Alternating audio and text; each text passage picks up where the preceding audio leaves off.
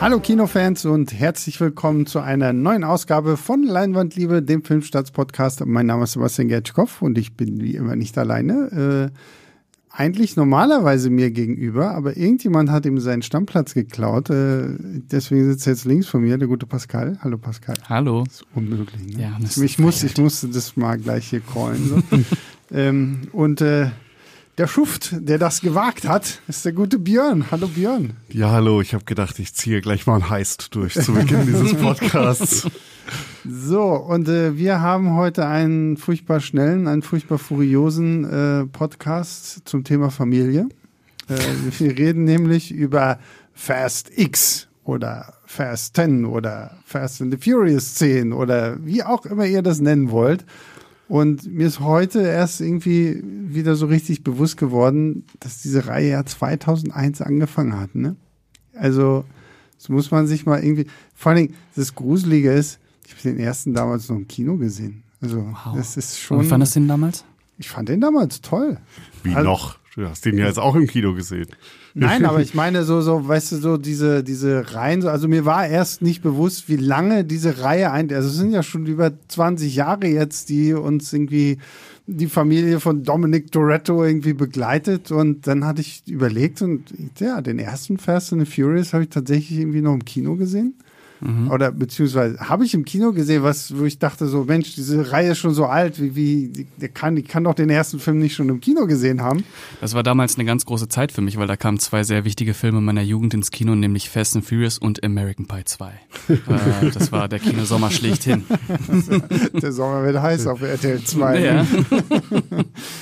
ähm, ja, wie, wie, wie steht ihr denn allgemein jetzt erstmal, bevor wir über Fast 10 sprechen, über diese Reihe, die sich ja doch ähm, äh, irgendwo mittendrin nochmal neu ähm, orientiert hat, neu gefunden hat und aus den Autorasern sind jetzt auf einmal irgendwie die Straßen-Avengers geworden, wo ich immer noch darauf hoffe, dass es irgendwann mal einen Crossover mit den Transformers gibt oder irgendwie so. Also es würde einfach passen. Wurde ja auch angedeutet in diesem Teil. Äh, es ist, also ich finde die Reihe total faszinierend. Ich würde nicht sagen, dass die Filme gut sind, aber sind natürlich irgendwie ein filmgeschichtliches Phänomen, äh, dem man einfach beiwohnen muss, weil das irgendwie im Blockbuster-Kino einfach ein, mhm. einzigartig ist. Dieser unfassbare Unsinn, der da geboten wird, das ist, muss man erleben. Ja, also ich finde sie auch ähm, faszinierend und als Action-Kino-Fan habe ich auch großen Spaß damit und finde, sie hat sich auch, also ich gehöre zu denen, die sagen, sie hat sich definitiv zum Positiven entwickelt. Es gibt ja so die eine Fraktion, die sagt, ich möchte das eigentlich wieder so wie früher und nur die mhm. ersten zwei oder drei Teile waren gut. Und ich bin mehr bei der Fraktion, die sagt, die ersten drei waren fürchterlich und dann ist die Reihe plötzlich irgendwann besser geworden und teilweise richtig gut geworden. Ähm, ja, deswegen, ich finde diese Bombast, Gaga Action, wenn sie es schaffen, das immer noch irgendwie zu erden und einen guten Kompromiss zwischen handfester Auto-Action, ähm, CGI, gut eingesetzter CGI und dann abgedrehten Einfällen und neuen zu machen, dann ist es super. Dann gibt es auch in diesem Film eine längere Sequenz, die das wieder beweist. Mhm.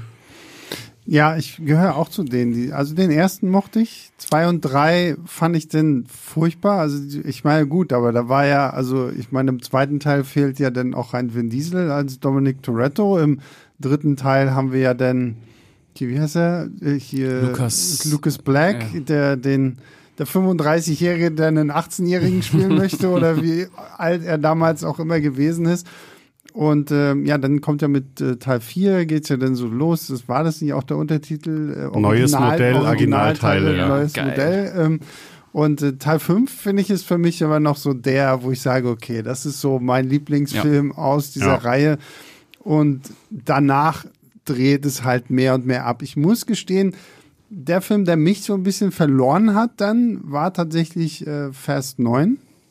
Diese ganze komische Geschichte mit Dominik hat einen Bruder, der gespielt wird von John Cena hier und das irgendwie Magneten haben und wir fliegen ins Weltall. Das, äh, ich, ich, ich verzeihe diese Reihe wirklich sehr, sehr viel, aber das war mir irgendwie dann so ein bisschen zu drüber. Äh, weswegen ich tatsächlich ein bisschen Schiss hatte vor äh, Teil 10. Aber ich muss sagen, ich, ich hatte gestern, als wir den ja erst gesehen haben, irgendwie dann doch mein Spaß.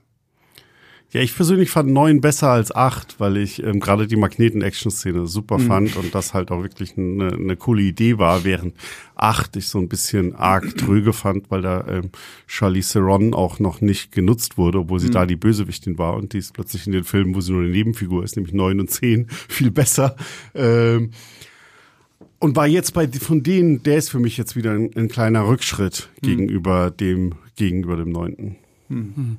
Äh, ich fand den zehnten jetzt wieder besser als den neunten, muss aber auch sagen, dass ich auch mit dem hm. neunten meinen Spaß hatte und auch mit dem achten. Hm. Ähm, aber ich auf jeden Fall mit dem zehnten mehr Spaß hatte, was an einer ganz gewissen Person liegt, die mhm. äh, den halt einfach super aufgewertet hat. Da genau. kommen wir wahrscheinlich gleich drauf zu sprechen. Äh, diese, okay, da sind wir uns auch alle einig. Da sind, da sind wir uns, glaube ich, wirklich alle einig und dann können wir ja mal versuchen, ganz kurz, äh, worum geht's eigentlich? Also das finde ich ist für mich immer so das, woran ich mich am wenigsten erinnern kann, wenn du mich jetzt fragst, so, oh, was war denn jetzt in Teil 7? Weil wir haben irgendein Ding, das kann irgendwas Schlimmes, Dramatisches machen und irgendein die, heißt. Die, die Straßen-Avengers müssen es klauen, damit mhm. es irgendwie klarkommt.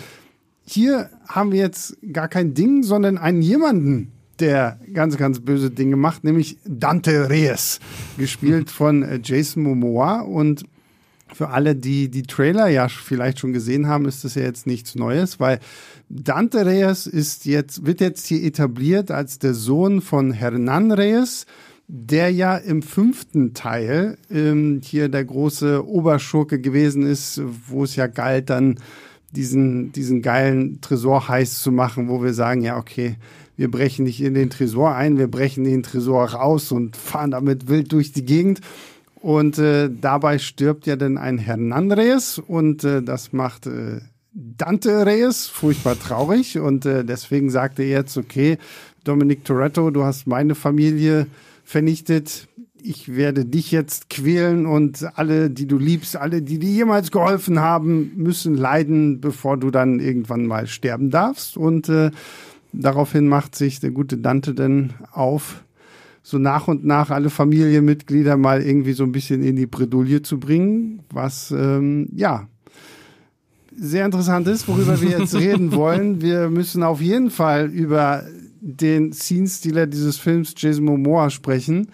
Ähm, und ich weiß gar nicht, wo wir anfangen sollen. Vielleicht mit der Tatsache, dass ich es immer noch äh, lustig finde, dass Rita Moreno die, die Großmutter von Vin Diesel spielt wo ich mich gestern, weil ich habe das gestern gar nicht erst wie so richtig gecheckt, als wir den Film gesehen haben. Haben die gerade Großmutter? Ja, wie, wie, wie, funktioniert das? Ist, wie, wie jung war sie denn, dass sie die Mutter hatte? Wie jung war Dominic Torettos Mutter, als sie ihren Sohn hatte? Das ist die, die Mutter vom Vater, glaube ich, wird gesagt, oder? Ich habe keine Ahnung. gesagt, ist, weil der Vater war ja sehr wichtig. Väter, also ja, Väter ja, genau. sind ja ein ja, sehr wichtiges Thema in dieser Reihe. Ja. muss man alles so hinnehmen. Ja, und der Film, der Film fängt ja auch äh, damit an, dass der junge Brian Toretto erstmal äh, Fahr Fahrunterricht bekommt mit wie alt ist er jetzt? Sechs, sieben, keine Ahnung was. Ein Kleinkind auf jeden Fall noch. Ähm, macht da die wildesten Wheelies und Turns und hast du nicht gesehen. Äh, bevor wir dann natürlich anfangen, wieder die klassische äh, Barbecue-Szene, diesmal nicht am äh, Ende des Films, sondern am Anfang des Films. Mhm. Ja, und dann taucht halt irgendwann das große Chaos auf mit äh, dem guten Jason Momoa. Und wir haben eine grandiose Sequenz in Rum. So, und ich glaube, über die können wir jetzt dann schon mal sprechen, oder? Ja. Ja, ja, also es ist es ist nicht die erste große Action-Szene, sondern es ist ja, äh, sogar die dritte Action-Szene, weil die erste ist ja quasi nochmal die beste Action-Szene der Reihe aus Fast Five. Damit beginnt der ja, Film ja. ja. Und dann haben wir Charlize Theron nochmal ähm, in, einer, in einer schönen Prügelszene, aber es ist halt so die erste neue Fast and Furious Szene und für mich gleich die beste Szene des Films, weil sie da einen geilen Einfall haben. Also es fängt an wie so ein stinknormaler Heist, den sie aber auch schon schön inszenieren, unter anderem mit diesem goldenen Lamborghini, den sie da als Blenden mhm. an der Leute einsetzen und sie müssen halt so einen Laster kapern. Bloß diesen Laster dann halt so eine riesen Bombe drin und das ist halt so eine Kugel, die wie so, wenn man den ersten Indiana Jones sich erinnert, wie er vor der Kugel weglaufen muss und die rollt dann halt durch Rom und zerstört alles und sie spielen hier so ein bisschen das Videospiel Rocket League, kennt man. Ja, das ist mhm. ja ziemlich populär und so ein bisschen in die Richtung, da haben sie sich, glaube orientiert oder so Autofußball, müssen sie diese Bombe halt irgendwie durch Rom katapultieren und verhindern, dass sie am Ende im Vatikan hochgeht. Und das ist muss man halt wieder sagen, es ist halt direkt wieder ein schön kreativer Einfall und es ist eine Szene, die auf ähm, viele Arten für mich funktioniert, weil es natürlich ist es halt ganz, ganz viel CGI, weil wir haben es nicht wirklich Romblatt machen dürfen.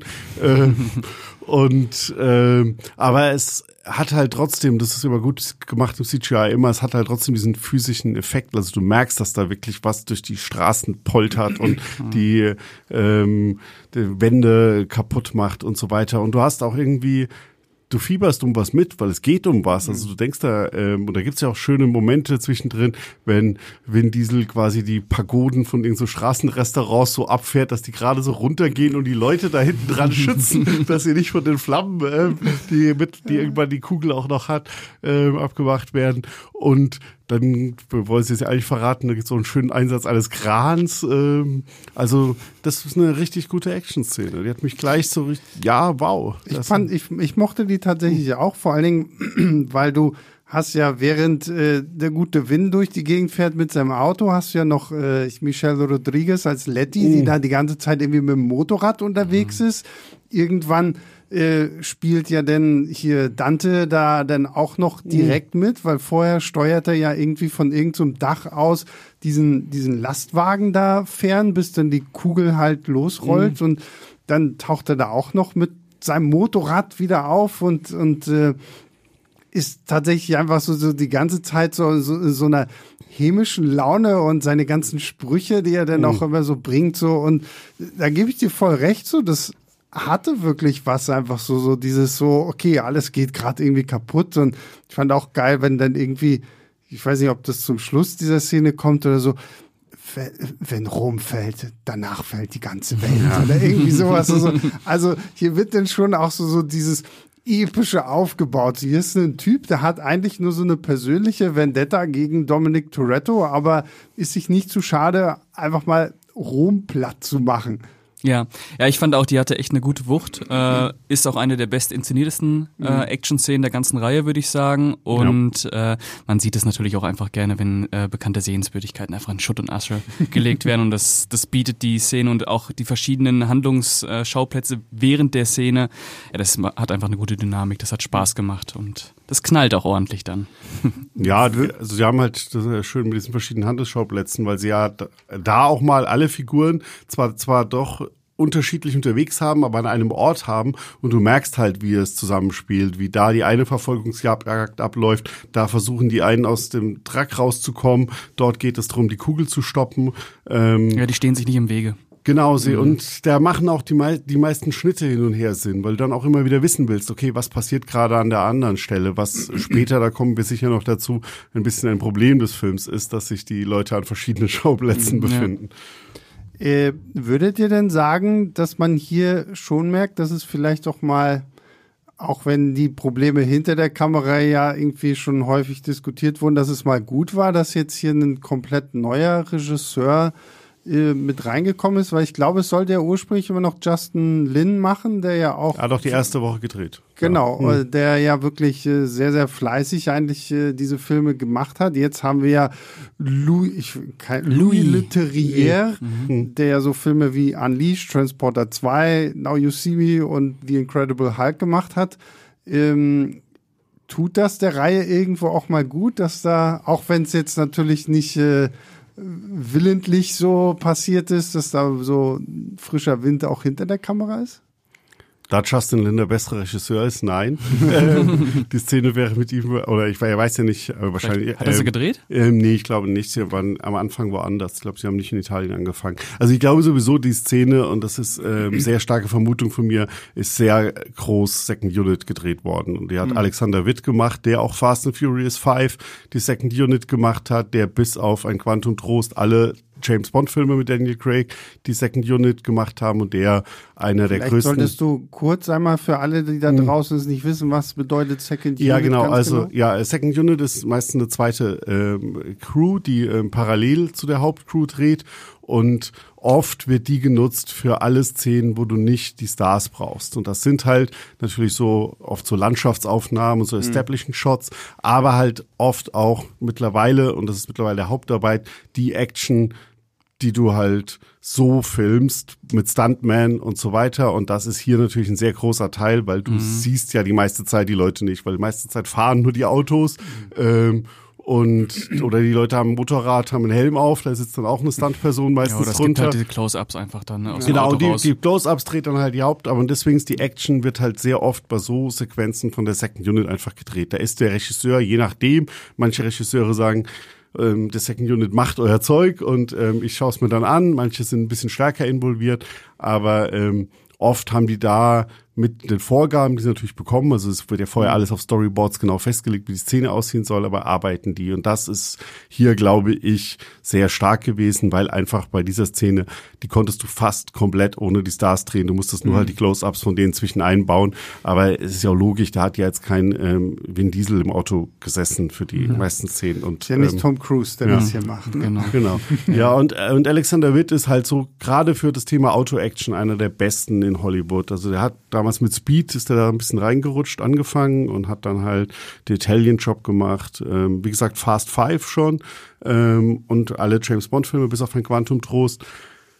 Und ich glaube, dass das hauptsächlich dessen Verdienst ist und dass es hm. deswegen der Regiewechsel hier gar nicht so stark ins, ins Konto. Wie kam es jetzt eigentlich zu diesem Regiewechsel? Was war genau so Justin Lins? Äh, war das wieder Vin Diesel? Weil ich meine, die Fast and the Furious Reihe ist ja auch geprägt von irgendwie gefühlt alle hassen sich. Dwayne Johnson und Vin Diesel haben das ja sehr, sehr offen ausgetragen. Ist es bei Justin Lin jetzt das gleiche gewesen oder?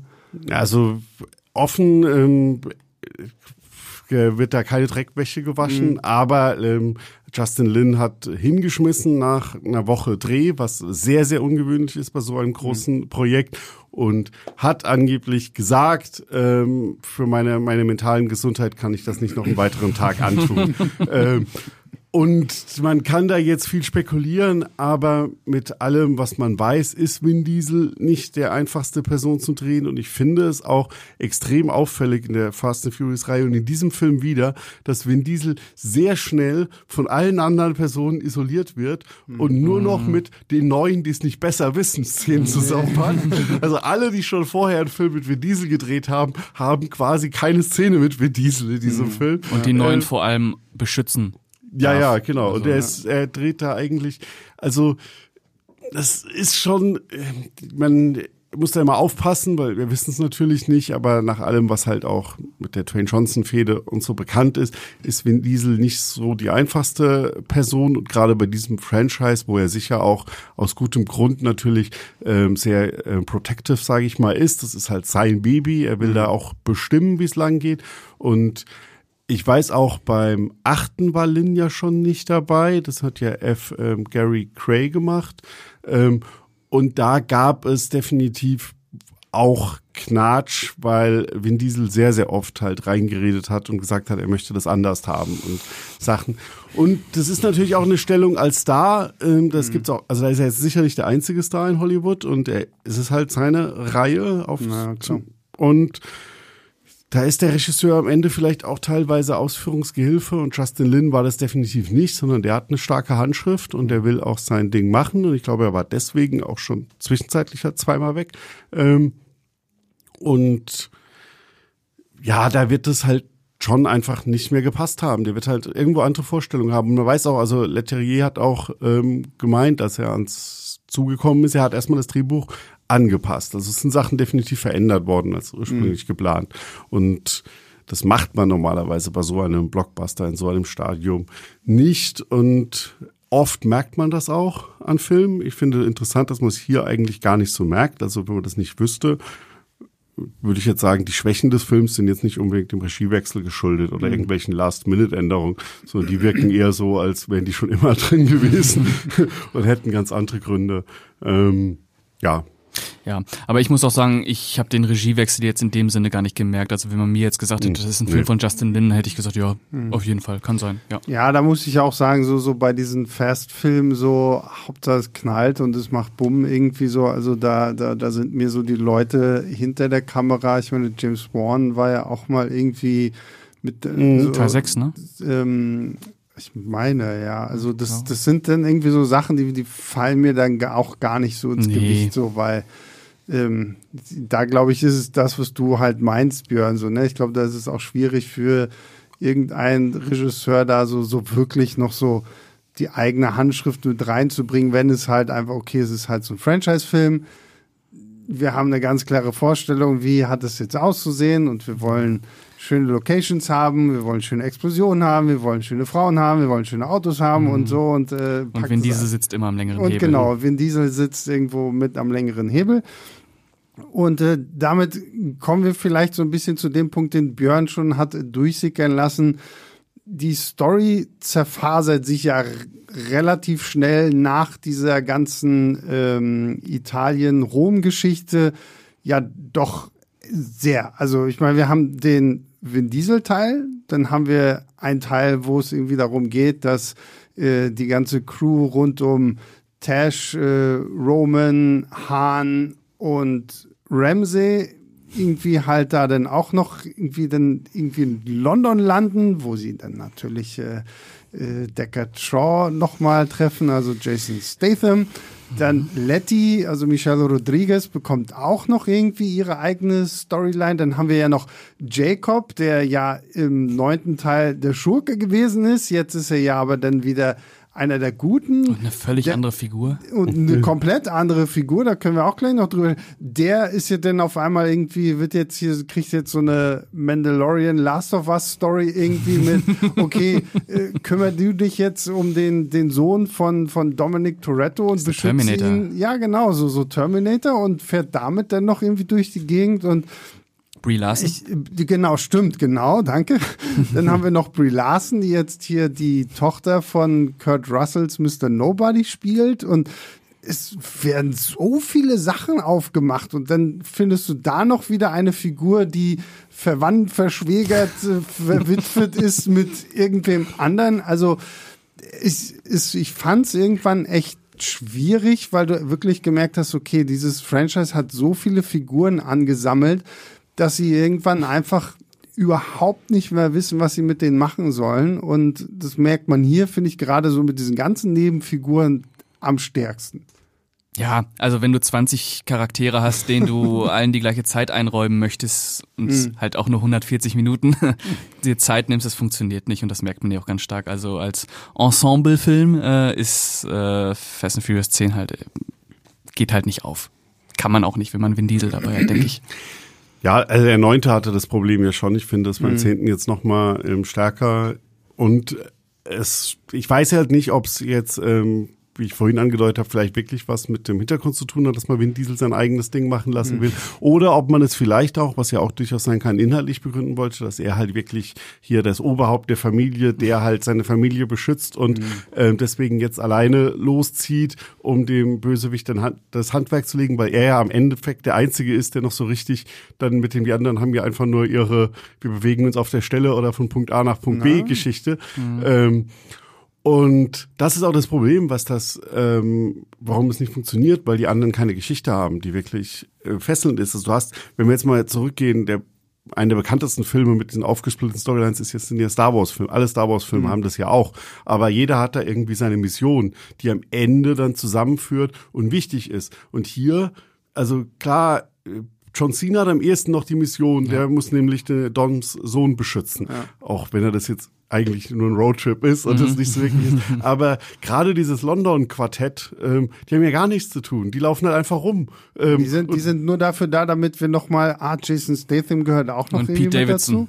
Und, und was ich, was, was ich finde, was man bei der Sequenz irgendwie auch merkt, ist so, okay, sie wissen nicht so wirklich, was sie tun, hatten aber offensichtlich kurz, weil es gibt eine Sequenz, wo sie in, in einem Laden ja, sind und, und, und Hahn äh, sieht da, oh, da sind Muffins und fragt noch so, also was sind das für Muffins? ja, das sind besondere Muffins so. Und dann weißt du natürlich schon so, hm, okay, so. Und dann fängt er halt an, die irgendwie zu futtern.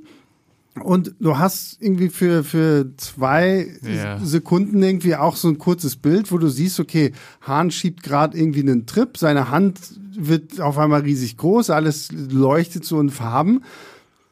Und dann, okay, wir müssen jetzt aber wieder losgehen. Und dann ist alles weg. So, ich dachte so, okay, kriege ich jetzt so eine psychedelische Verfolgungsjagd äh, aus der Sicht von Hahn, wie sie irgendwie durch London fahren und äh, keine Ahnung oder Ja. ich weiß nicht, so das das hätte irgendwie lustig gemacht oder sowas wie wie sie es bei ähm, hier 21 Jump Street gemacht haben, wenn die da ihre Trips schieben oder so. Aber ja, das ist dann, ah nee, da- dafür haben wir nicht so viel Zeit, so, so bei 140 Minuten. Ja, lass mal das wieder vergessen und dann. War ja auch nicht mal ein guter Gag. Nee, das war, das war überhaupt nichts. Da hätte man so viel mitmachen können. Gerade, also das ist doch was äh, naheliegendes, eine Action-Szene, wo einer auf Drogen ist ähm, und die anders, völlig anders wahrnimmt. Oder gerade er hat kurz danach auch eine Prügelei, die er vielleicht völlig anders wahrnimmt oder so. Aber stattdessen, wenn es noch Vin Diesel gewesen wäre, wäre es wieder lustig gewesen, weil er hätte mal sagen können, der schafft es mit purer Willenskraft, Drogen aus seinem Körper rauszutreiben und innerhalb von Sekunden wieder clean zu werden. Aber so denkst du halt, okay, der beschließt jetzt, ach nee, das sind Drogen, ich nehme die doch nicht lieber. Ähm, dann bin ich wieder, dann bin ich sofort wieder runter. Ja. Aber so funktionieren Drogen ja nicht. Also, es ist ja nicht so, oh, ich nehme es doch nicht, ich bin wieder clean. in der Welt von Fast and the Furious vielleicht schon, wer weiß. Also ja, es war eine völlig, also warum macht man die Szene überhaupt? Mhm. Dann hätten sie doch, wenn sie sagen, vielleicht hatten sie da irgendwo mal was geplant mit einer Action-Szene, Ja. aber wenn sie dann das ändern, warum lassen sie es dann nicht einfach auch den Muffin raus? Dann Mhm. ist er den halt nicht. Ja, ja. so wirkt es auch, dass da eigentlich mal ein Gedanke hintergesteckt hat, dass wir daraus mehr machen. Und wenn es nur eine Comedy-Szene ist, auch, das ist ja die Pete Davidson-Szene, äh, aber völlig. Naja, und völlig- vor allen Dingen, was, was, was ich denn komisch finde, und wenn, wenn du auch, Björn, sagst, dass dann hier Leterrier da dann doch irgendwie ein paar Sachen umgestellt, weil direkt danach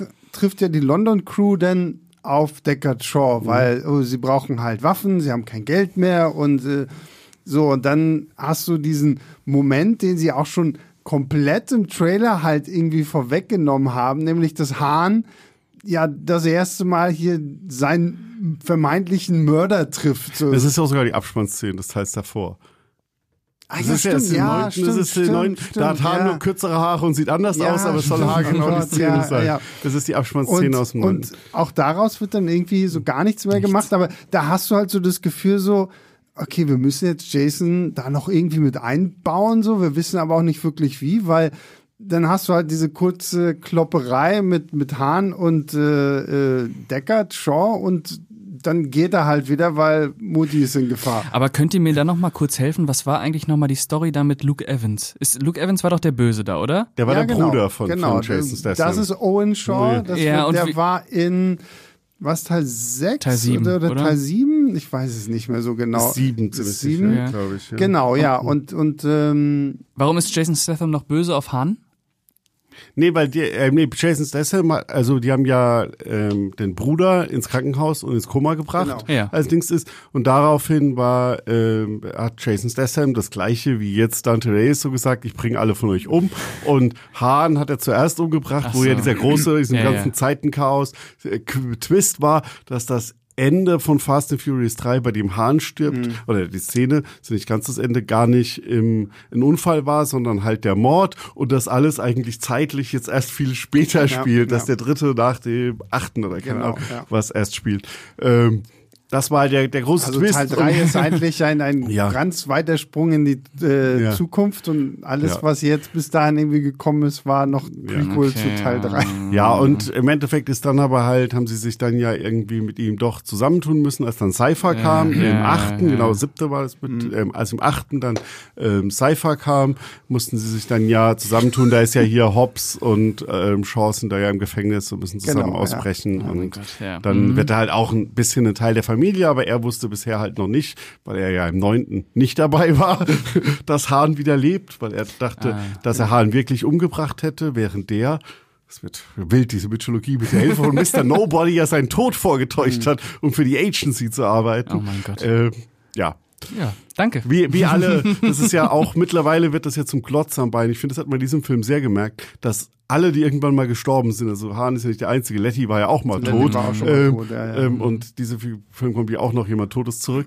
ähm, ähm, Wir, das- wir werden noch einen kleinen. Spoiler-Teil, glaube ich, nachher machen, da reden wir dann nochmal. du bangst ja um keinen. Also wenn Nee. er, wenn Ja, jemanden tötest, denkst du ja nur, ah gut, mal sehen, kommt er in elf oder zwölf erst wieder zurück. Ja, ja. Also Ja. ich meine, es gibt ja hier auch dann wieder ein Tod, äh, wo ich dann auch dachte so, okay, soll mich das jetzt jucken? Hm. So muss ich? Ah, na, es lebt bestimmt auch noch. So, Hm. weil ich meine, Beton, auf Beton fällt man ja bekanntermaßen weich und Mhm. ähm, Explosionen sind auch nicht so schlimm. Also das, äh, das geht schon alles. Ja, das hat leider alles keine Fallhöhe mehr. Äh, dadurch ist es natürlich irgendwie unterhaltsam absurd, äh, weil das das ein neues Alleinstellungsmerkmal dieser Reihe einfach ist, dass einfach alle unsterblich sind irgendwie. Aber es hat halt einfach keinen Impact mehr so richtig. Und Ja. man bangt natürlich nicht mehr mit den Figuren mit, weil man weiß, sie überleben alles. Ja, das Einzige ist, wenn es dann halt noch, also bei rund um wie Diesel hat das noch seine lustigen Momente, weil der ja wirklich auch zum Supermensch ähm, für Teil zu Teil mehr wird. Hier ist es, reicht ihm ja sogar noch eine Hand schon aus, um ein Auto kom- komplett umzuschmeißen. Ähm, also das äh, und wie er dann auch diesen Moment, wenn er Brie Larsen auf seinen Arm die Straße lang trägt und so. Ja, äh, denkst okay, damit hat die Figur jetzt ihre Berechtigung. Es war einfach für diesen Sinn, der wenn, wenn Diesel, die große Marvel-Superheldin, spielend leicht die Straße entlang trägt. Ja. Nachdem sie ja auch nur in die Schulter getroffen wurde, Ja. muss man sie natürlich trotzdem tragen. Weil es Alle anderen haben so viel abbekommen, aber hier der Schulterschuss und man denkt, sie tat ist fast gestorben. Ja, Ähm, ja, aber ich finde, jetzt müssen wir unbedingt über den Scene-Stealer schlechthin sprechen. Die, die unterhaltsamste Figur, die jemals in diese Reihe eingeführt wurde. Der Mann, der es überhaupt irgendwie scheinbar nicht ernst nimmt, was er da tut, sondern einfach nur Spaß hat, während alle um ihn rum das halt immer noch irgendwie betrachten, als würden sie Shakespeare aufführen, zumindest ein Vin Diesel. Jason Momoa. Jason Momoa als Dante Reyes ich weiß nicht, was er vorher vor den Dreharbeiten in seinem Kakao, in seinem Kaffee sonst wie hatte. Es ist geil. Also allein dieser erste Auftritt, den er da hat, wenn er da irgendwie, wenn wir halt in so einer Rückblende erleben, wie er hier Cypher überfallen hat und quasi ihre eigenen Männer gegen sie richtet, wo du schon merkst, so, okay, gut, er wirkt zwar irgendwie fast schon albern kindisch, aber wenn es drauf ankommt, dann hat er die weiß er die richtigen Hebel in Bewegung zu setzen, um hier halt zu bekommen, was er haben will. Und Jason Momoa geht hier, was Kostüme angeht, ähm, was, ich weiß nicht, er, seine Frisur, da hat er dann auch einfach irgendwie so, so, so, so, so Zöpfe drin und lackiert sich zwischendurch die Nägel und aber Er, er lackiert den Toten die Nägel. er und- lackiert ja. auch Toten die Nägel und wirkt, wie gesagt, ich fand ihn teilweise echt so, so absurd und so drüber und habe ihn trotzdem dafür abgefeiert, weil es trotzdem immer noch Jason Momoa ist, der das einfach so gut rüberbringt und diese Dynamik da drin hat, diese, diese Ausstrahlung, dass du dir wirklich denkst, so, äh, sein Fest. Also jedes Mal, wenn er aufgetreten ist, habe ich mich gefreut, weil ich genau wusste, okay, jetzt wird's wieder herrlich verrückt. Ja, äh, ich fand das auch sehr erfrischend für die Reihe, einfach mal nicht so einen Bösewicht zu haben, der äh, alles nur sehr, sehr ernst sieht und sehr, sehr böse ist, sondern äh, auch mal so eine Figur zu haben, die im, in der Fast, äh, im Fast-Franchise auch mal so ein bisschen aus dem Ra- Raster einfach fällt. Einfach so einen flamboyanten äh, quasi Joker irgendwie, der eigentlich nur Chaos will und das immer mit so einem Lächeln quittiert. Das war sehr, sehr angenehm. Es, es nutzt sich irgendwann ein bisschen ab, weil er halt, äh, weil die Manierismen irgendwann bekannt sind. Es ist dann doch irgendwie über 140 Minuten immer das Gleiche, was er da bringt, aber er macht es halt super charismatisch und er hat so eine entwaffnende Freude daran, das zu spielen, dass man da sich einfach immer freut, wenn er wieder auf der äh, Leinwand auftritt. Und es hilft auch dem Film, weil er den Film einfach auch an sich reißt und äh, so ein bisschen, äh, ja, so ein paar Momente, wo man dann doch vielleicht mal auf die Uhr gucken möchte, äh, wieder, wieder mit Dynamik füllt einfach. Wobei er ja, ähm, weil wir ja gerade Shakespeare der Einladung genannt war, er ist ja am ersten schon doch dann auch irgendwie so eine Shakespeare-Figur. Also Shakespeare hat ja auch so übertrieben, er zitiert ja auch einmal Shakespeare und ähm, es geht ja einmal auch um sein Ballett und da läuft ja auch Schwanensee ganz kurz an.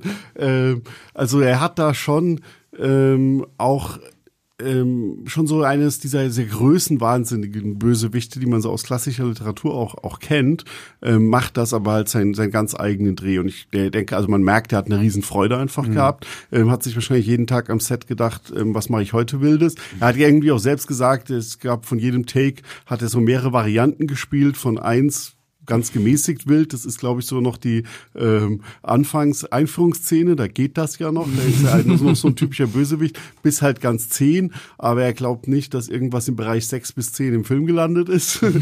weil das dann zu wild gewesen wäre noch.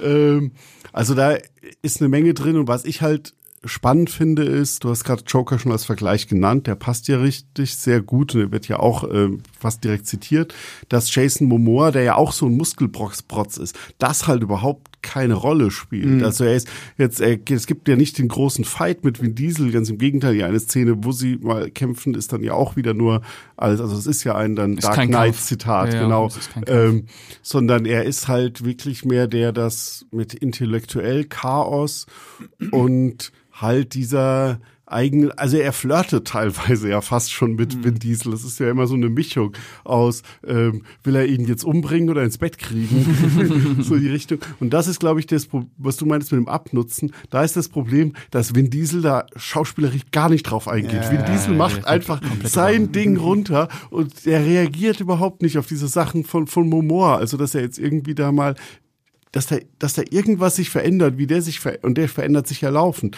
Mhm. Und ich glaube, das ist so ein bisschen, wenn das noch, wenn es da nochmal so ein richtiges Gegenspiel ja, so bekäme, wie mhm. bei Dark Knight dann ähm, ein Batman, der das, den das dann wirklich auch irgendwie beeinträchtigt, der nicht weiß, wie er damit umgehen soll, mhm. mit diesem Joker. Und das ist für bei Vin Diesel, der ist halt einfach Stoizismus äh, Familie, mach dich Platsch. ja, da fehlt das Gegengewicht, das stimmt. Mhm. Ja. Aber es ist, ist, natürlich eine wunderbare Show, ja. Ja, ja und vor allem das, das Schöne, ich glaube, so weit können wir wahrscheinlich hier spoilern. Er wird ja auch auf jeden Fall uns weiterhin in dieser Rolle erhalten bleiben und es ist jetzt nicht so Im wie. Im 12. auf jeden Fall. Nee, im 11. auf jeden Fall noch. Äh, nicht so wie in gefühlt jedem Film, so am Ende ist der, der, der Schurke dann auf einmal ah, doch wieder Teil der mhm. Familie und so. Das hat mich dann irgendwann schon immer in diesem Film gestört. So, das dann immer irgendwie darauf hinausläuft, so, ach, na, eigentlich gehörst du ja jetzt doch irgendwie so ein bisschen zum Team. Was so. sie in diese, eine der vielen selbstreferenziellen Momenten dieses Films ja sogar feststellen, dass ja, jeder genau, zur Familie genau, geworden ist. Ja, da, da war dieser Film tatsächlich dann auch zwischendurch recht meta, auch so im Humor wieder mal so, ne. Ich meine, das hatten sie, glaube ich, auch schon im neunten so, wenn, wenn Tash sich irgendwie darüber, ah, oh, wir sind doch schon gegen U-Boote gefahren und sonst ja. was hier, sollen wir jetzt noch ins All fliegen? Und äh, hier haben sie halt auch so nach dem Motto, wen wollen wir noch in die Familie mhm. Aufnehmen?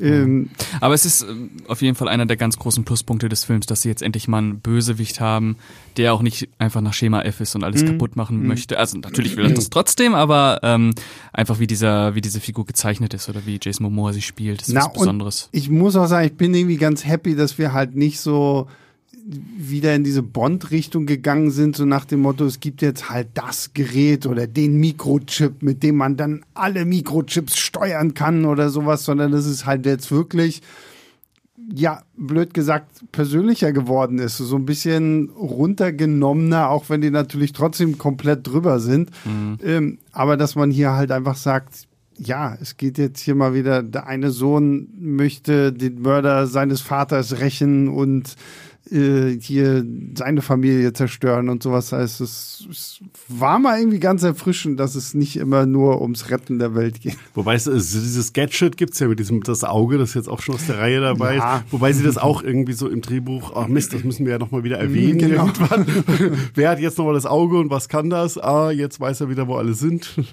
Hm. Naja, weil also das mit dem Auge hatte ich selber schon wieder halb vergessen, ja, bis es dann zum Glück im Film selbst ja auch nochmal kurz ja. erklärt wird. So, das finde ich immer ganz toll. Und ich meine, dieser Film ist ja schon ähm, ist ja schon perfekt darin, dir Sachen nochmal zu erklären, die du möglicherweise definitiv schon wieder vergessen Ja, vor allem hast. Verwandtschaftsverhältnisse immer ja. nochmal deutlich machen, ist auch wirklich ganz, ganz wichtig.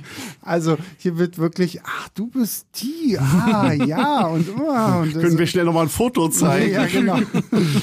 Also fehlt nur noch, dass sie im nächsten Film dann alle so mit Namenskärtchen so auf Oh, das fand ich auch so geil am Anfang, wenn, wenn Diesel in der Garage ist und diese Fotos sich anguckt, einfach aus mhm. dem Film, wer ja. soll die gemacht haben? Ja, ja, genau. das, ist das, das ist aber auch äh, lustig, weil der, der Dante hat ja auch so eine Art Schrein, wo die reinlockt, mhm. wo alle Action-Szenen, das ja. laufen ja auch alle Action-Szenen aus den Filmen doch mal ab und denkt, oh, die hatten immer gute TV-Übertragung dabei, ja, weil ja, und, geheim heißt. Und, und, wenn wir das noch äh, trippeln wollen, dann haben wir ja noch hier den neuen Anführer dieser Agency. Mhm. Ich habe Ames, glaube ich, Ames, heißt, ja. der ja dann Tess, also der Tochter Das ist der, der Reacher gespielt hat. Genau, ja, genau.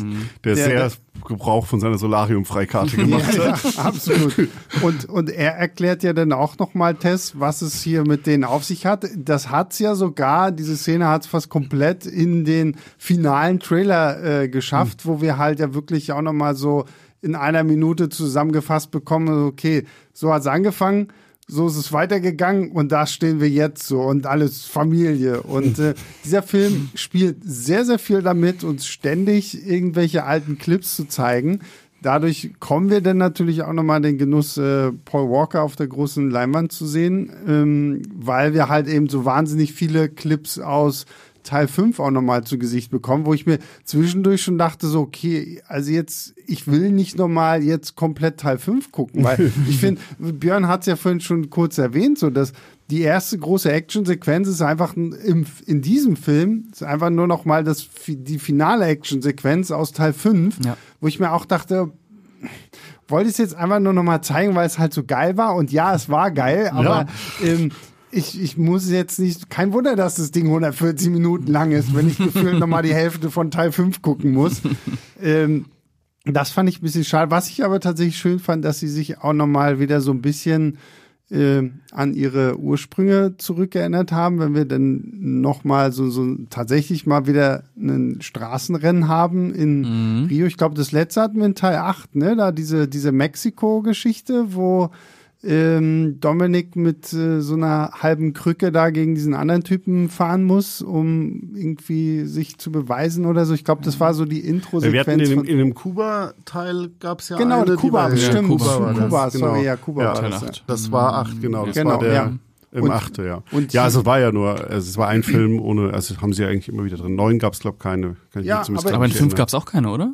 Nee, ja, klar, aber das ist ja schon wieder. Deswegen, also ich finde es immer, ich finde, ich finde es immer wieder toll, wenn, wenn diese Reihe dann trotzdem mal kurz und ich meine, hier ist es jetzt keine so große, krasse Szene ja, oder es so. Ist es ist leider halt, ja gar kein Rennen. Es ist halt einfach, ja, aber allein die Tatsache, dass wir noch mal die Sequenz haben und ja. irgendeine nette Tänzerin kommt mit ihrem kleinen Schal und ihrem noch äh, kleineren Röckchen und äh, auch noch mal drei Figuren dabei sind, wo du fragen musst, aus welchem Film waren die noch? Nochmal oder ja, waren die noch nicht aus dem Film? Sind die nur mit jemandem verwandt aus dem Film? Und dann hier, so. hier, ich habe auch die ganze Zeit so, so ja, woher kennst du sie, woher kennst du sie? Und dann, ah, das ist ja hier Daniela Melchior aus äh, The Suicide Squad, die Redcatcher 2 gespielt hat, die hier dann auch nochmal irgendwie auftaucht und auch mhm. sehr interessante Familienverbindungen ja. mit sich bringt. Und ja, aber jetzt gerade bei der Szene, ich, ich sage jetzt mal kurz Spoiler für die Leute, spult mal eine Minute vor, wenn ihr es nicht hören wollt, weil ich weiß jetzt nicht, ob es überhaupt ein großes Spoiler ist. Aber das ist, dieses Rennen ist ja dann wieder Teil von Dantes großen Plan,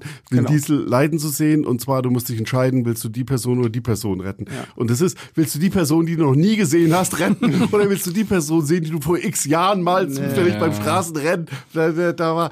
aber, dachte, also, aber Vin Diesel erklärt es ja dann ganz, ganz logisch, ja. dass das sofort erkannt hat. Ja, natürlich. Er hat sofort erkannt, dass die eine Person halt, doch was bedeutet. Halt und deswegen die rettet, weil die ein bisschen mehr Familie ist als die andere Person, die nur so Randfamilie ist.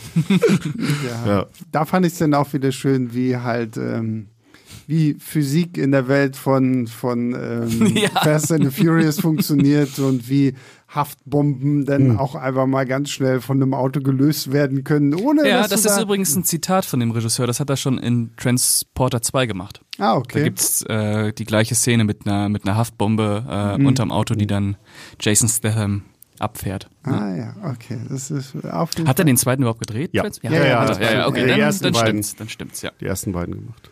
Ja, ähm, ja, ich weiß gar nicht, was, was gibt's denn noch so Wichtiges, was man also äh, bevor, bevor wir in irgendeinen Spoiler-Teil genau, da gibt's gehen. noch ne? zwei da, wichtige Punkte. Weil wir gehen, also spoilern müssen wir auf jeden Fall noch, das, da waren wir aber vor. Ähm, ja, ansonsten, wie gesagt, also ich, also ich will noch mal, weil ich ich, ich habe viel zu positiv, glaube ich, insgesamt geredet. ähm, diese Roms Action Szene ist Hammer, aber es kommt und es kommt fast keine Action-Szene mehr, also es kommt keine mehr, die danach mithalten kann, aber es kommt mhm. auch eigentlich keine gute mehr.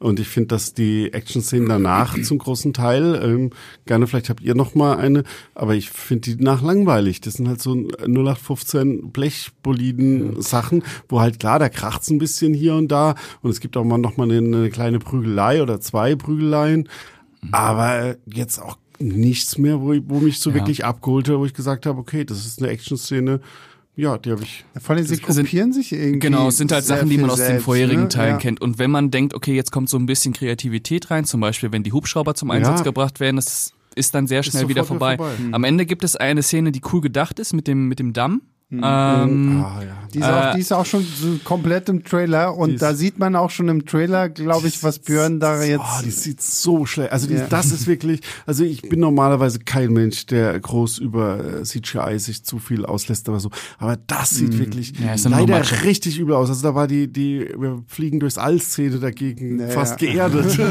um das jetzt zu sagen. Aber, aber die war eben, die hatte immer eine Idee, die mir gefallen hat. Da hätte man echt was Cooles draus machen können. Einfach. Aber, äh, eben auch wegen den Trucks, die dann auf einmal kurzen Moment so den Anschein erwecken, oh, jetzt ist Transformers hier, jetzt passiert's wirklich. Aber äh, ja, es ist leider ein echt so CGI-Matsche. Mhm, ähm, und, und die Szene ist dann leider auch recht unspektakulär aufgelöst. Das stimmt schon, es ist dann wirklich Blechschaden und Explosion und ein bisschen, ein bisschen Gerangel.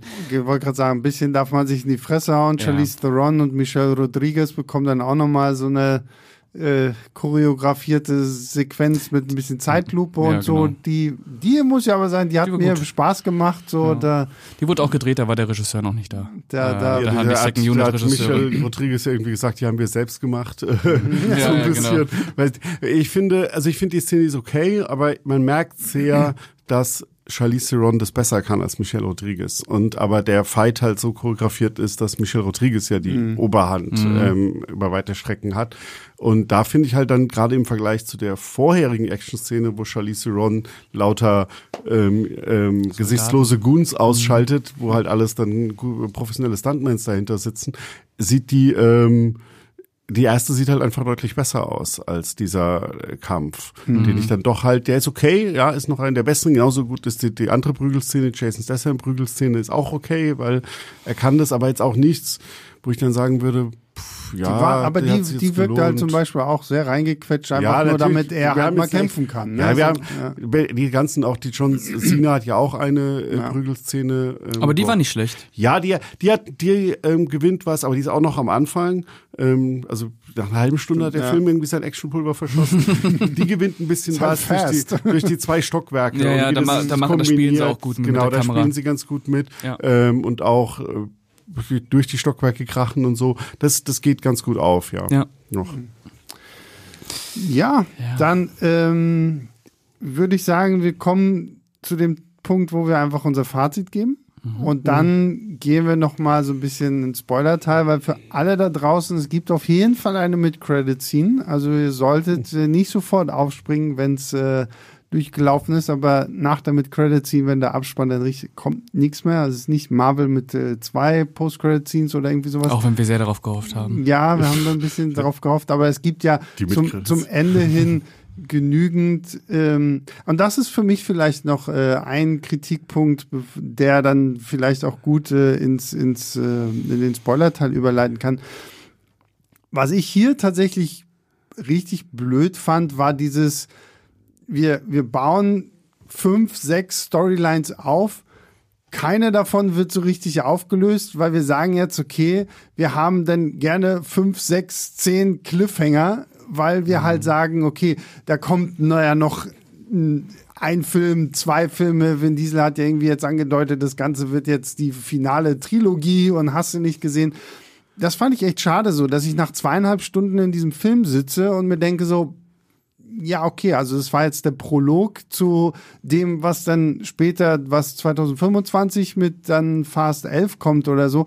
Das fand ich schade, dass du nicht so bei bestimmten Figuren wenigstens so, so, so halb, also ich habe mehr Fragen nach diesem Film, so, oh, wie geht das jetzt alles weiter? Hat er sich von Marvel abgeguckt?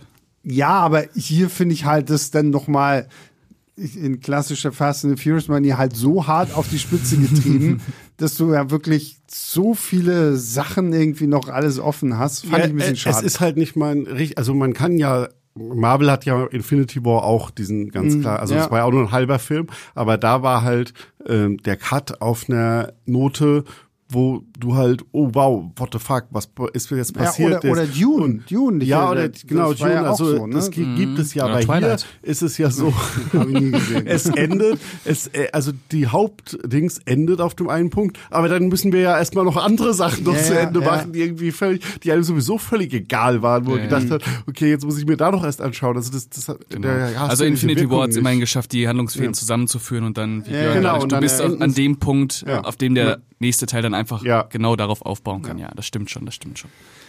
Gut, Nicht so viel ähm, Marvel-Hayden von mir.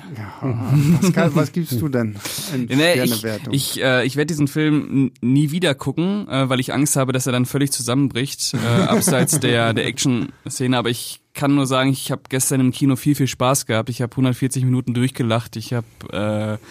Äh, mir hat das große Freude gestern bereitet und ich fand Jason Momoa ist echt eine absolute Bereicherung. Ähm, und ich würde drei Sterne geben nach der Sichtung gestern Abend. Vielleicht lag es auch daran, dass Yves in der Nähe saß, der auch sehr viel gelacht hat, sehr laut gelacht hat. Sebastian hat auch. ja, gut, bisschen der- gelacht. Ja.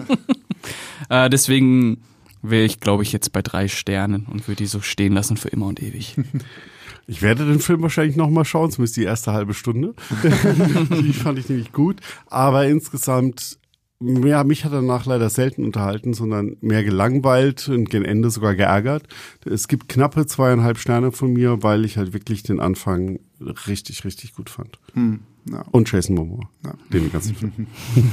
Ja, ich äh, schließe mich Pascal an. Also ich gebe auch drei und muss halt auch sagen, so, also ich hatte mehr Spaß, als ich gedacht hätte und ähm, fand gerade auch Jason Momoa hat mich durch viele Durststrecken dieses Films gerettet.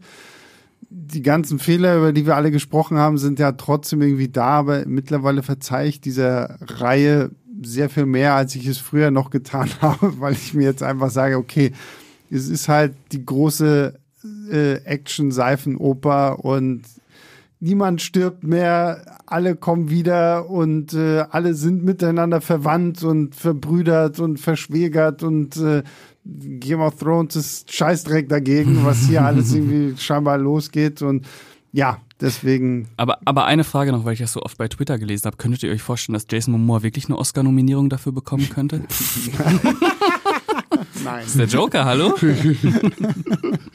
Es wäre auf jeden Fall mal was. Ja, wenn- das wäre, wenn er ihn wenn- kriegt, dann würde ich mir auch denken, super, Ja, habt ihr richtig ja. gemacht.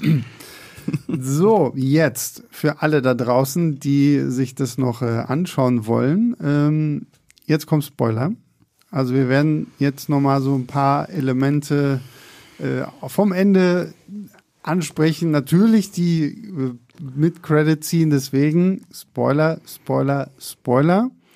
Und vielleicht packe ich jetzt hier auch noch eine Werbeunterbrechung rein, weil Ja. ich krass bin. Mhm. Ähm, weil ich letztens wurde ich darauf hingewiesen, dass ich die nicht einfach so random machen soll. Ist ja, Ja, auch richtig. Deswegen, Ja. also, ne? ne? Und ähm, ja, also jetzt Spoiler, Spoiler, Spoiler. Wir reden jetzt über das Ende von Fast and the Furious 10 und ähm, fangen mal gleich mit, äh, wir fangen mit der Mid-Credit-Scene an, würde ich sagen. Von hinten auf. Wir, wir, wir, wir rollen das Ganze jetzt mal so ein bisschen von hinten auf und fangen mit der äh, mit Credit Scene an. Wir sehen ein Team, auch erstmal wieder offensichtlich von maskierten Soldaten, irgendeine maskierte Einheit stürmt irgendeine große, nette Villa. Und äh, hier klingelt dann ein Telefon und äh, wir hören dann schon wieder das Stimmchen von äh, dem guten äh, Dante, der hier jetzt maskiertem, bulligen Typen Nummer X sagt so, ah, auch deine Familie äh, werde ich mir holen. und äh, dann nimmt äh, maskierter, bulliger Typ X seine Maske ab und dum dum dum, es ist Dwayne Johnson, aka Hobbs.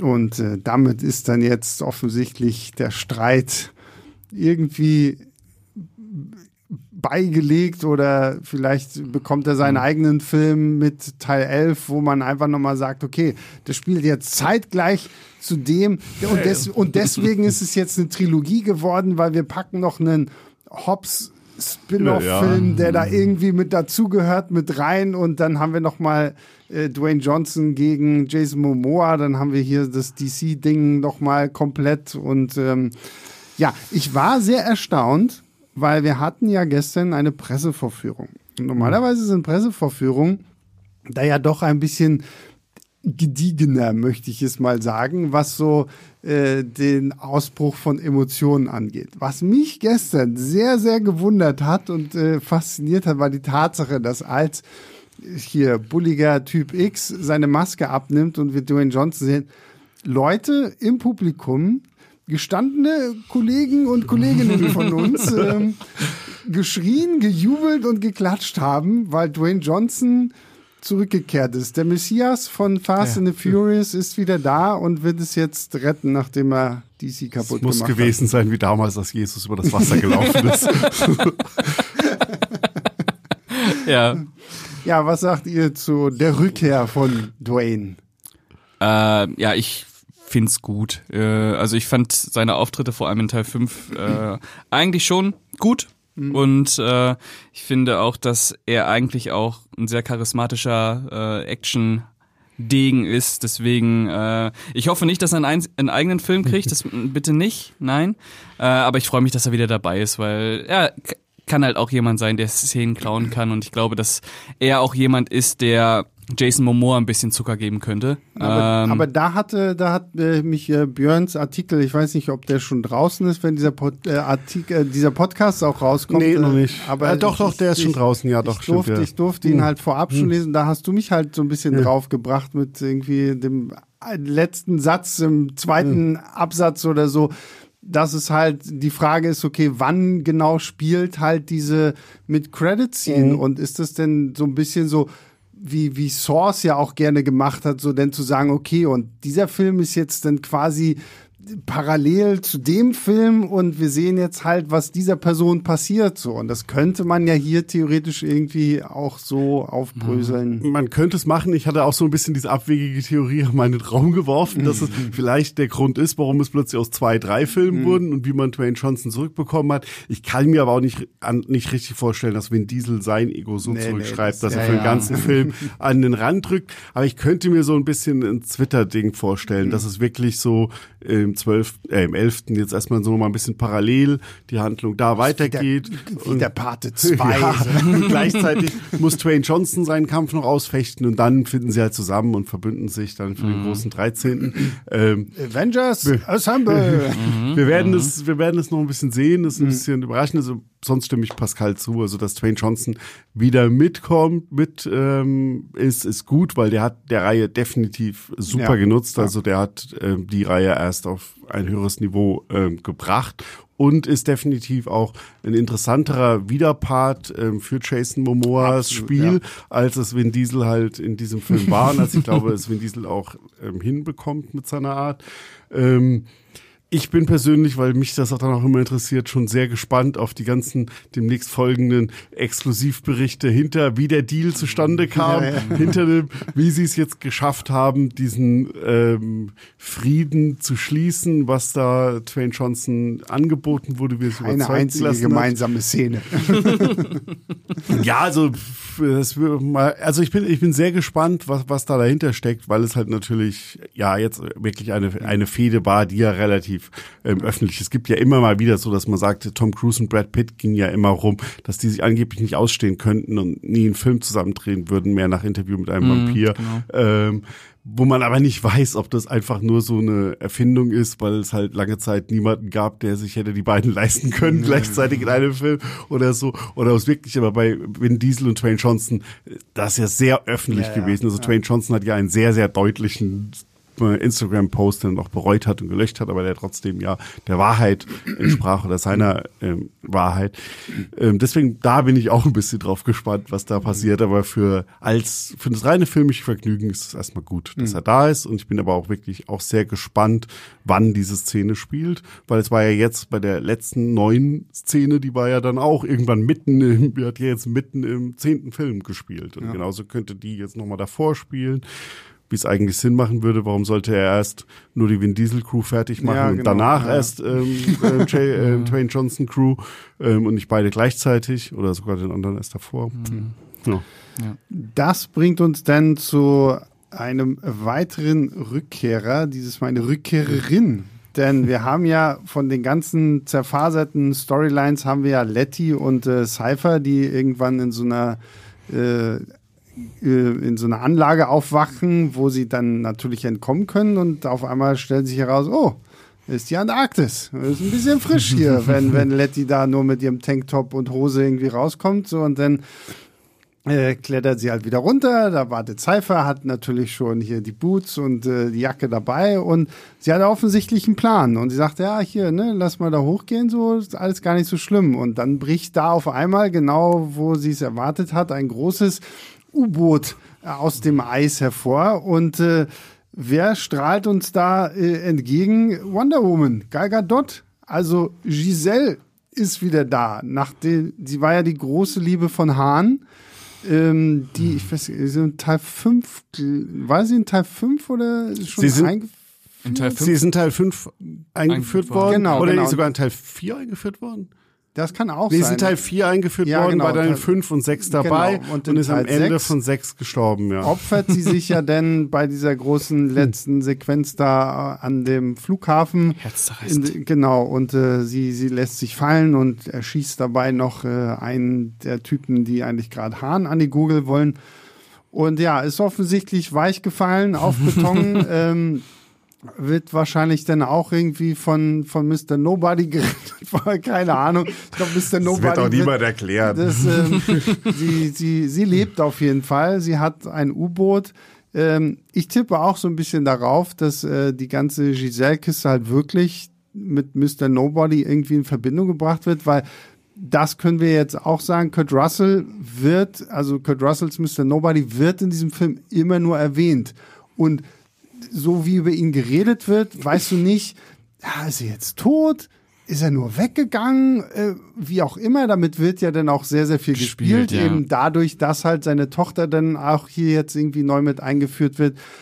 Weswegen wir ja auch wahrscheinlich davon ausgehen können, okay, Kurt Russell wird auch nochmal wieder auftauchen und die Tatsache, dass Giselle da jetzt irgendwie gemeinsames Spiel mit Cypher macht und hier irgendwie ein U-Boot hat, ja, also mhm. kann man jetzt viel rumspekulieren, aber wir, wir saßen, Pascal und ich saßen noch, äh, bevor der Film losging, so, na, äh, wann tauchte Gal Gadot wieder auf? So, mhm. jetzt schon in diesem Film oder erst im nächsten Film? So, und, ähm, aber es war ja irgendwie schon fast klar, dass auch sie irgendwie hier nochmal in dieses Franchise wieder mit eintauchen wird. Ja. Und ja, das bringt mich, glaube ich, auch so ein bisschen zu dem Punkt, ist Jacob wirklich tot? Ja, nein. Er ist tot. Also ich würde auch erstmal sagen, dass Jacob jetzt erstmal tot ist und ja, da, genau. da wäre nicht so viel Teil. Also theoretisch sind ja in diesem Film stirbt ja nicht, stirbt ja nicht nur, oder soll es nicht so, so wecken, dass wir Jacob sterben, es soll ja auch so wecken, dass wir die anderen vier sterben. Also den ihr genau, Flugzeug stimmt, ja, stürzt ja. ja. auch ab ähm, und explodiert in einem Feuerbild, äh, Feuerball und ähm, klar, sie sind ähm, rechtzeitig noch nach hinten in den Frachtraum zu ihren Autos gelaufen und damit, wie war das halt so, Kali kennen in der Reihe, dass das ihr Autos sehr gut sind, um aus dem Flugzeug Teil 7 oder so, wo sie mit den Autos da raus. Ja. Ja, ja. Ähm, aber per se sollen die ja alle man den Eindruck ein bisschen haben, als wären jetzt wirklich nahezu alle ähm, im Tod. Ähm, wieder das Infinity War Ding. Ja, ne? so. und ich denke, dass es bei den vier werden sie sofort, das im nächsten Teil, dass die mhm. wirklich rausgekommen sind. Das wird wahrscheinlich die Eröffnungsszene sein. So. Ja. ja, es wird ziemlich es wird ziemlich relativ eindeutig ähm, sein. Das wurde jetzt auch nicht so vom Impact. Bei John Cena soll man, glaube ich, schon denken, dass er tot ist. Deswegen ist er erstmal tot. Mhm. Außer sie entscheiden sich halt irgendwann ein Spin-off oder doch nochmal einen weiteren Teil zu machen, wo dann rauskommt, dass er seit sechs Jahren im Untergrund für Mr. Nobody Aufträge erledigt. oder Little ja, Mr. Nobody, ja, oder? Er ist ja auch schon in The Suicide Squad gestorben und dann wiedergekommen, um uns den Peacemaker zu geben. Also von daher. Ja, also es ist. Ja, ich würde sagen, das war das, was ich vorhin gemeint habe, das hat halt keinen Impact in dem Moment. Ja, ja, und die Szene soll ja Impact haben. Ja, also bei der anderen vier sein. nicht, aber bei da soll Ja, aber, das ja aber das zum Beispiel Moment hatte, haben. also selbst wenn er jetzt wirklich tot sein sollte, da hatte ich mich auch im Kino zu Pascal umgedreht okay, soll mir diese Figur, die im letzten Teil eingeführt wurde, jetzt Und so wichtig war? sein, ähm, dass ich jetzt auf einmal trauere? Also da hätte ich es halt wirklich krasser gefunden, wenn halt nochmal irgendwie, weiß ich nicht, wenn tatsächlich mal Roman oder Ja. Tash oder weiß gut. Ja, weiß das hätte ich besser gefunden. Das sind mittlerweile so Nervensägen. Ja, ne? also vor allem Roman. Also die, die, ja, die Figur, es ist auch hier ähm, ähm, Ty, Tyrese. Äh, die, äh, ich, also der, der ist mittlerweile so ein Ballast für diese Reihe geworden. Aber ähm, also der ganze Roadtrip und dieses ganze ähm, Onkel-Neffe-Bonding ist ja so das, das Ziel, dass wir dann am Ende um ihn Ja, trauern, genau. weil wir ihn jetzt plötzlich als sympathische Ja. Figur aufbekommen haben, der eigentlich ein ganz lustiger Onkel ist, der Marky Mark hört Mhm. und mitsingen kann und ähm, ähm, hier mit ähm, ja, also ja, aber es, es funktioniert, also es hätte auch, ohne das, da gebe ich dir recht, ohne das ganze Problem der Reihe, dass sowieso alle Toten zurückkehren, hätte es Mhm. nicht funktioniert. Aber ja, deswegen hat es das Recht nicht funktioniert. Ja, wer könnte denn jetzt noch so zurückkommen?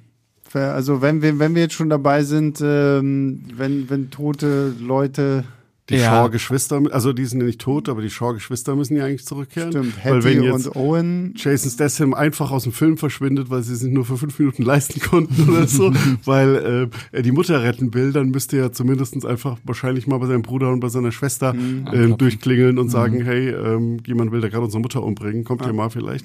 Ähm, Äh, Eva Mendes natürlich Ja. noch aus Too Fast to Furious. Vielleicht äh, ist Elsa Pataki auch nicht tot, jetzt wo wir ihre Schwester haben. Ja, stimmt, richtig. Dann ist auch nur irgendwie. na okay, das wäre aber, das wäre, ich meine, die hat ja, das, das wäre schon echt äh, sehr, sehr Nein, dumm. Ja, es wird Ähm, hier, äh, der gute Sean, finde ich, sollte nochmal wiederkommen. Ich meine, er war ja schon im neunten Teil Ja. hier aus Tokyo Drift. Ja, Ach so, Lu- Lucas Black.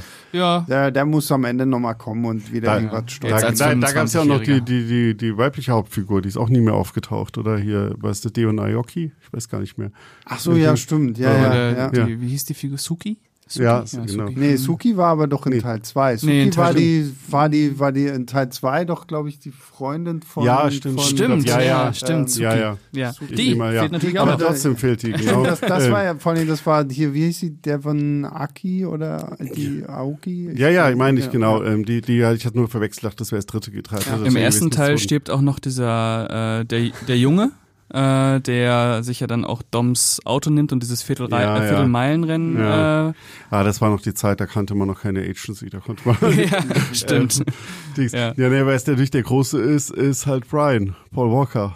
Ja, Also stimmt, es ist in da- diesem das- Film schon auch relativ penetrant, wie oft sagen, ja, Brian ist safe oder Mhm, Brian ist, genau, ist, ja. ist in hiding. Ja. Ähm, Mm, Ja, Das da hatte, halt- ich, da hatte ich tatsächlich so ein bisschen drauf gewartet, weil es ja vorher auch irgendwie hieß so, oh, und ja, also wir sehen ihn wieder so. Ich meine, klar, wir sehen ihn halt in diesen Clips aus Teil 5 Mhm. wieder und so diese, diese tollen Fotos, die wir ja alle aus dem ersten Teil geschossen haben, Mhm. weil wir schon da mit dabei waren. GoPros. Aber das wäre natürlich tatsächlich ja auch noch die Frage, ne? Ob sehen wir nochmal in irgendeiner Form mit CGI und hier Paul Seinen Walkers Brüdern. Brüdern, da Mhm. irgendwie nochmal in irgendeiner Form äh, ihn dann auch wieder. Ja, mit Sicherheit, denke ich denke mal jetzt auch gerade so mit AI-Technologie und sowas Ja. kann man sicherlich das auch Ja, stimmlich. wahrscheinlich kein, kein, keine Dialogszene, aber ich Ja, denke ja. mal, das Ja. soll schon auftrauen. Es ist, ich glaube, dass es, äh, es wirkt die ganze Zeit, sie tänzeln da so rum, ähm, weil es halt natürlich eine sehr riskante Sache Klar, ist, weil es die absolut. Fans ähm, sehr, sehr kritisch unter die Lupe nehmen und ähm, deswegen ist es vielleicht was, was mir für den letzten Teil, wenn dann egal ist, Ja, ja. wenn alle böse sind und dann nicht wegkommen. Ähm, aber die ganze Reihe, also das, also jetzt gerade in diesem Film, wo halt wirklich alle ins Visier genommen werden und es so oft erwähnt wird, dass das, weil es wird die ganze Zeit Sorgen gemacht, wer ist wo und sind die Leute in Sicherheit und ja, Brian ist in Sicherheit, ähm, wo man halt dann irgendwann schon fragt, also auch so erzähltechnisch, was muss es jetzt noch äh, passieren, damit der auch rauskommt und den anderen Leuten hilft und ähm, die Leuten seine seine große Liebe ist hier in diesem Film, also die ist ja noch da, die ist Ja. in Gefahr, ähm, aber er ist halt mit dann Kindern, die, vielleicht kommen die auch irgendwann mal, die müssen ja, die Kinder von den beiden müssen mittlerweile auch schon, die sind ja älter als der, als Brian Junior. äh, die müssten ja mittlerweile auch schon Teenager sein, also die könnten dann auch irgendwann und wenn man was aus der Reihe heute aus dem Teil gelernt habe, die sind mit zwölf, sind die schon absolute Top-Racer. Ja. Also wie gut sind die erst mit 14, 15 oder wie alt die jetzt schon sind, ähm, drauf. Und wenn sie dann ähnlich äh, gut besetzt werden wie der 18-jährige Sean damals in Tokyo Drift, äh, dann, dann können wir halt auch irgendwie, ja, keine Ahnung, der kann Timothy Chalamet. spielt einen 14-jährigen dann. Ja. Florence, Florence Pugh kann ja. irgendwie auch noch mitspielen und dann äh, haben wir das auch wieder voll. Und äh, ja, dann sind wir wieder bei dem Punkt, es ist halt irgendwie eine große Seifenoper geworden, wo niemand mehr sterben muss und es gibt die krassesten Reveals, so, oh, dam, dam, dam, und du bist noch am Leben. Ah, und, aber, aber, wir, aber, aber wir wollen es auch nicht missen. Ja, ja, im Ernst, ähm, ich hoffe persönlich, dass sie es eher zurückfahren. Also es war jetzt in diesem Film teilweise schon sehr nervig, wer da alles vorbeigeschaut hat. Also mhm. die Helen Mirren-Szene, völlig unnötig. Ja. Äh, Rita Moreno, ich mag äh, Rita Moreno, ich feiere die großartige Schauspielerin mhm. und ich freue mich für die. Das war bestimmt ein schöner Gehaltscheck mhm. ähm, und sie durfte das da machen. Aber äh, dieses ganze ähm, diesmal Anfangsgrillfest, das zieht sich dann auch so ja, ewig lang, ja. damit man sie da halt in dem Film hat. Und danach ist sie auch null mehr relevant ja, für irgendwas. Und so ist es immer wieder, du hast Pete Davidson angesprochen. Warum? Ähm, Jason Statham, warum? ähm, also Pete Davidson ist nur dafür da, um Vin Diesel die Frau auszuspannen. da freuen wir uns drauf. der, der hat dann am Ende was mit, äh, äh mit Letty. Oh, das, ja. So kennen wir ihn. Ja, genau, so kennen wir ihn, den guten Pete. Ja, damit äh, haben wir es jetzt, glaube ich, alles durch, oder? Was man ja, irgendwie zu ja. Fast äh, X sagen kann. Dann äh, bedanke ich mich erstmal bei Björn. Vielen Dank. Ja, bitte. Und Hat ja auch geklappt, auch obwohl du Pascals äh, Platz äh, geklaut ja. hast. Ähm, mhm. Pascal, vielen lieben Dank. Ja, sehr gerne. Unser größter Dank geht natürlich raus äh, an alle da draußen, die äh, Woche für Woche einschalten, sich äh, unser Gelabere hier fröhliche anhören und daran auch äh, Freude finden. Und äh, das freut uns natürlich. Also bewertet uns bei Spotify, bei der Apple Podcast App oder schickt uns eine Mail an leinwandliebe.filmstarts.de und ähm, worüber reden wir nächste Woche? Ich glaube Renfield, oder? Nee, Ariel? Ich glaub, nee, ich glaube, nächste Woche ist erstmal Ariel dran ah, ja. und danach ist dann Renfield dran. Uh. Nächste Woche also äh, geht's äh, Under the Sea. und da bin ich auch schon sehr gespannt drauf. Diesen Podcast äh, werden wir erst noch aufzeichnen. Und äh, ja, bis dahin, macht's gut. Ciao, ciao. Tschüss. Super.